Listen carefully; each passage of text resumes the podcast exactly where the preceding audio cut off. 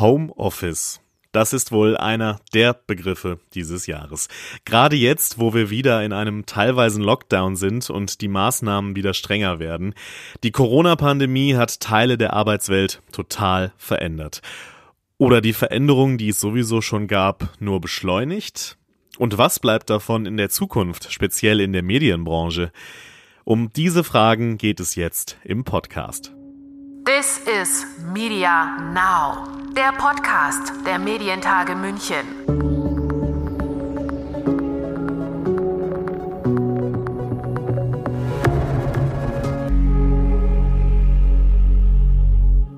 Mein Name ist Lukas Schöne und ich nehme diesen Podcast aus meinem kleinen improvisierten Home-Studio auf. Nur so viel, mein Kleiderschrank spielt dabei eine wichtige Rolle. Die meisten RadioreporterInnen wissen wahrscheinlich jetzt schon, wovon ich spreche. Solche Improvisationen gab es natürlich auch vorher schon. Aber Corona hat uns in besonderer Weise dazu gezwungen, zu improvisieren auf der einen Seite, aber natürlich auch strukturelle Veränderungen angestoßen und beschleunigt. So auch beim Spiegel in Hamburg, wie wir bei den digitalen Medientagen München Ende Oktober erfahren haben. Ja, das war natürlich ein Riesenumbruch ähm, weil wir buchstäblich, als das im, im äh, März der, der Lockdown bevorstand, wir eigentlich noch zwei Wochen früher dran waren und dann irgendwann beschlossen haben, das Geschehen ist so, dass wir was tun müssen. Aber ich kann es nicht verhehlen, der Moment, als ich abends mit meinem Monitor unterm Arm eben buchstäblich irgendwie nach Hause gefahren bin, war schon ein sehr merkwürdiger Moment. Und ich traf dann, als ich parkte, neben mir einen Nachbarn, der auch gerade so relativ ungelenkt den riesen Monitor vom Beifahrersitz wuchtete. Kann nur sagen, das war schon ähm, ein Moment, den ich nicht vergessen werde. Und ehrlicherweise habe ich mir vorher nicht so genau vorstellen können, wie das läuft, weil du hast es angesprochen, gerade im Newsgeschäft, wo das Vier-Augen-Prinzip gilt. Und wir hatten ja auch eine Lage, wo sich die Eilmeldungen wirklich überschlagen haben.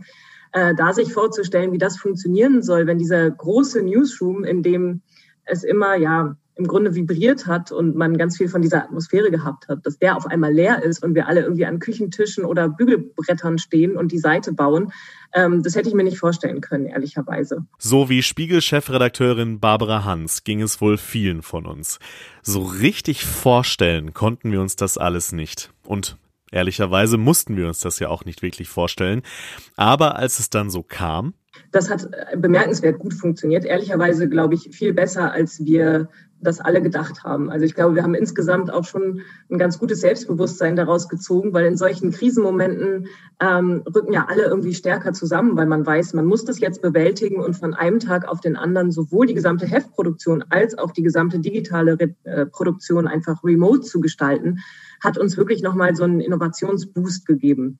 Ähm, und auch ein, ich würde schon auch sagen, ein gutes Selbstvertrauen, dass das eben möglich ist, wenn man denn muss und dass alle ein Stück weit improvisieren und ich fand es auch bemerkenswert, wie schnell man sich dann doch an diese neue Normalität gewöhnt und wir eben drumherum improvisiert haben. Also wir haben eben zum Beispiel ein virtuelles Vier-Augen-Prinzip aufgesetzt ähm, und haben uns äh, in unserem Fall über Teams zusammengeschaltet und da auch die Übergaben organisiert und teilweise hatten Kollegen eben permanenten Livestream offen, die die Seite geführt haben und haben gemerkt, ähm, das geht ganz gut. Für Oliver Jahn, Chefredakteur von der deutschen Ausgabe des Magazins Architectural Digest, hat Corona den bisher eher theoretischen Diskurs über die Veränderungen der Arbeitswelt in die Praxis geholt. Ich finde das eigentlich faszinierende an diesem unfreiwilligen Experiment jetzt, dass das eben aus dem, wie soll ich sagen, aus einem reinen Fachdiskurs von Arbeitsplatzforschern und ähm, HR-Kollegen und so weiter, vielen Leuten, die sich Soziologen und so, die sich mit solchen Themen immer schon beschäftigt haben, jetzt eben quasi eine Experience, eine Erfahrung ist, die wir alle machen, die wir alle durchlaufen. Und letztendlich auch, so geht es mir auch persönlich, so geht es unserem Team, ähm, auch jetzt spüren und merken, äh, an uns selbst herausgefunden haben, was unsere Bedürfnisse eigentlich sind und was unsere Bedürfnisse nicht sind. Ich glaube, das ist äh, so wie Corona ist ja das große Thema, hat ja keine Probleme hervorgebracht, sondern die meisten, die schon da waren, einfach ins Licht gebracht und extrem beschleunigt. Das wissen wir ja. Das den ganzen Strukturwandel sozusagen, der in den Gesellschaften stattfindet, der in unseren Städten stattfindet, alle die Themen, die schon da waren, sind einfach jetzt wirklich extrem beschleunigt worden. Ja, beschleunigt worden auf jeden Fall. Und sicher auch vieles im positiven Sinne. Viele in der Branche haben gemerkt, dass digitales Arbeiten, Homeoffice und so weiter, dass das funktioniert. Ein Beispiel dafür sind natürlich auch die digitalen Medientage gewesen, über die wir in diesem Podcast hier ja sprechen. Es hat funktioniert, war ein großartiges digitales Event, aber auch mit einer enormen Kraftanstrengung verbunden. Das muss man ehrlicherweise natürlich auch dazu sagen, da man fast alles neu und anders denken muss. Viele Learnings kamen raus, was geht, aber eben auch was nicht geht. So hat das in ihrer Funktion auch Barbara Hans vom Spiegel empfunden. Ähm, und ich glaube, wir lernen gerade ganz viel. Wir lernen ganz viel über die Bedeutung des Büros ähm, oder dieses Raumes auch für Dinge, die man gar nicht so genau messen kann. Das eine ist ja, kriegen wir das operativ hin? Ja, das kriegen wir hervorragend hin. Aber was wir, glaube ich, überhaupt noch nicht wissen, sind äh, unsere blinden Flecken. Also das, was uns momentan durch die Lappen geht. Ähm, das ist nämlich, ähm, genau wie du es eben beschrieben hast, so etwas wie Identifikation mit dem Unternehmen, ist Kultur, ist, wenn ich jetzt auf den Journalismus schaue, sind auch Zwischentöne. Also natürlich moderiere ich die Konferenzen jetzt seit Monaten hier aus der Wohnung heraus und habe sie vor und sehe dann immer angezeigt, wie viele Dutzende Leute in dieser Konferenz sind. Aber die Emotionalität ist natürlich eine andere, als wenn du in einem Raum zusammenstehst und erlebst, wird denn diese Diskussion gerade hitzig geführt oder gibt es den einen, der da hinten in der Ecke steht und raunt und vielleicht ist aus diesem Raunen entsteht eine gute Geschichte aber niemand würde vielleicht das Mikro anmachen, um da einmal reinzurauen oder reinzublöffen, sondern da geht uns was äh, flöten, was aber wichtig ist, glaube ich, ähm, insgesamt auch für die Arbeit, weil auch das produktiv ist.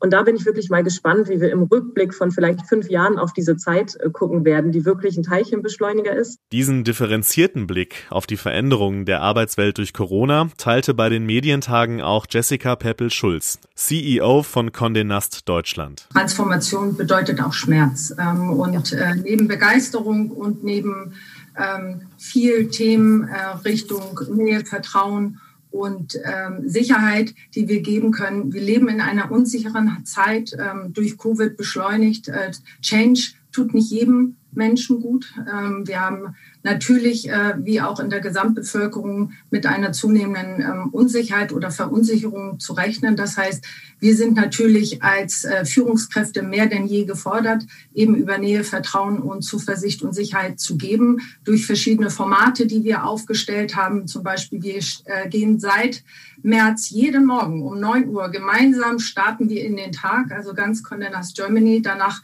äh, gibt es individuelle Morning Briefs in den Teams und die Teams gehen dann auch gemeinsam aus dem Tag, um nur ein Format mal äh, zu nennen, um eben über Nähe da einfach äh, zusätzliche Sicherheit äh, ähm, zu geben oder natürlich auch äh, genau dieses flexible, agile Arbeiten. Ich habe Kapazitäten, wie nehme ich das?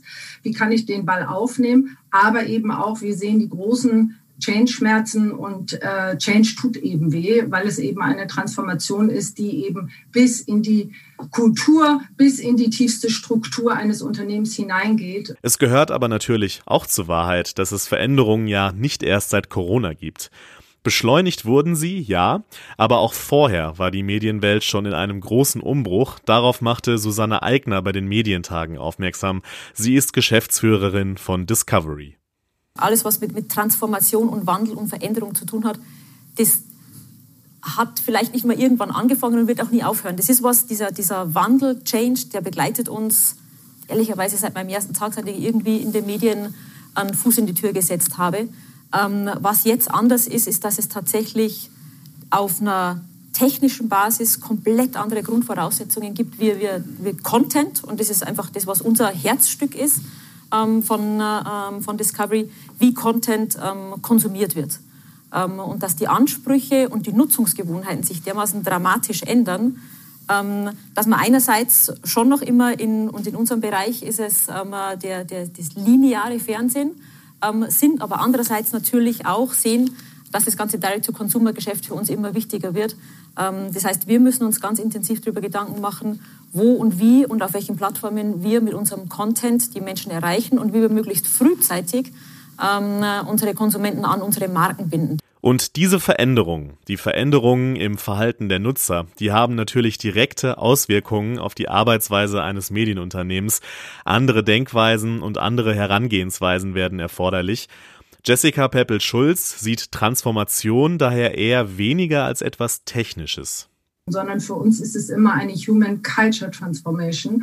Das heißt, die Rahmenbedingungen, äh, verändertes Konsumentenverhalten plus mehr technische Möglichkeiten, Digitalisierung und Co. sind für uns begleitende Rahmenbedingungen, denn es geht immer bei einer Transformation um die Human Culture. Veränderung. Und das beschäftigt uns natürlich Condé äh, Deutschland extrem, aber auch global natürlich. Ähm, und deshalb eben dieser große Veränderungsprozess, der natürlich in Deutschland, aber auch ähm, global stattfindet. Und dieser Wandel führt dann natürlich zu ganz konkreten Fragen in den Medienunternehmen. Welche Fortbildungen brauchen meine Mitarbeiter? Wo finde ich digitale Talente wie Data Scientists zum Beispiel oder Programmierer? Wie finde ich heraus, wer zu mir und meinem Team passt? Welche Strukturen brauche ich?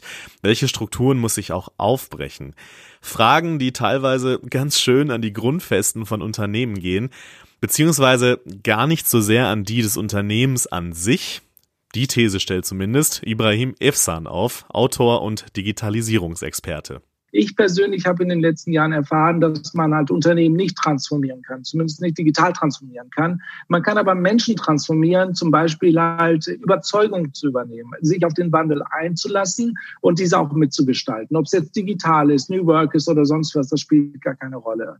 Und bei dieser People Transformation geht es in der ersten Linie darum, halt dass wir verstehen müssen, dass halt New Work und alles, was damit zu tun hat, wie wir halt in der Zukunft arbeiten wollen oder heute arbeiten, kein Programm ist, was man einfach aufsetzt. Also können keine Berater kommen und sagen, hier ist das Programm, danach leben wir. Es ist kein Prozess. Auch ähm, äh, ist es halt äh, nicht irgendwas, was sich dann halt konzipieren kann in einem Design Thinking Prozess, sondern es ist wirklich eine Haltung, eine Kultur und es hängt damit zusammen, wie die Führung das Ganze halt äh, schafft äh, umzusetzen und zwar in eine moderne Führung auf Augenhöhe und Wertschätzung, um die Leute halt mehr zu coachen und weniger Ansagen zu machen. Und wie kann sie jetzt aussehen, die schöne neue Arbeitswelt nach Corona, wie auch immer das danach aussieht? Auch dafür hatte Ibrahim Efsan eine These dabei, die bestimmt reichlich Diskussionsstoff bietet. Was sehr, sehr relevant ist, wir haben zum ersten Mal, und das diskutieren gerade unfassbar viele Unternehmen, die Idee, ob wir wirklich dieses 9-to-5-Jobs überhaupt noch brauchen oder ob es möglicherweise ähm, passieren könnte, dass wir in der Zukunft vier Stunden nur arbeiten, aber intensiv arbeiten, mit voller Energie und Leidenschaft arbeiten und in diesen vier Stunden auch die Arbeit von acht Stunden erledigen können. Heißt, wir brauchen eine Flexibilisierung der Arbeitszeit und des Arbeiten an sich und damit auch natürlich die Flexibilisierung von standardisierten Zeiten, die man halt festgesetzt hat mit dieser Acht-Stunden-Regelung, die halt in unseren Arbeitsverträgen steht, bis hin zu Organisationsstrukturen, die halt so vielleicht auch gar nicht mehr notwendig sind. Ähm, das hat alles dazu bewirkt, dass wir heute halt über Homeoffice neu verstehen, Arbeit neu lernen. Und das ist natürlich ein Riesenvorteil, was man halt mit sich bringen kann. Bei allen Diskussionen um das Homeoffice, und diese Bemerkung sei mir zum Schluss gestattet, Gerade als Medienbranche, die ja auch die Aufgabe hat, die Gesellschaft abzubilden, sollten wir natürlich auch andere Arbeits- und Lebensrealitäten weiter auf dem Schirm haben, die, wo Homeoffice eben nicht möglich ist. Allen voran im Gesundheitswesen, Pflege, aber auch im Einzelhandel, im Handwerk, auf dem Bau, in der Industrie und so weiter. Denn auch wenn Homeoffice ein sehr viel diskutiertes Thema in den Medien in diesem Jahr ist, so müssen wir uns doch, finde ich, immer wieder bewusst machen, dass das auch nur ein Teil der Gesellschaft betrifft. So viel nur noch dazu von mir. Das war's mit dieser Ausgabe von This is Media Now. Ich hoffe, Sie konnten etwas mitnehmen, ob Sie den Podcast nun im Homeoffice, im Büro oder wo auch immer gehört haben. Bleiben Sie gesund. This is Media Now, der Podcast der Medientage München.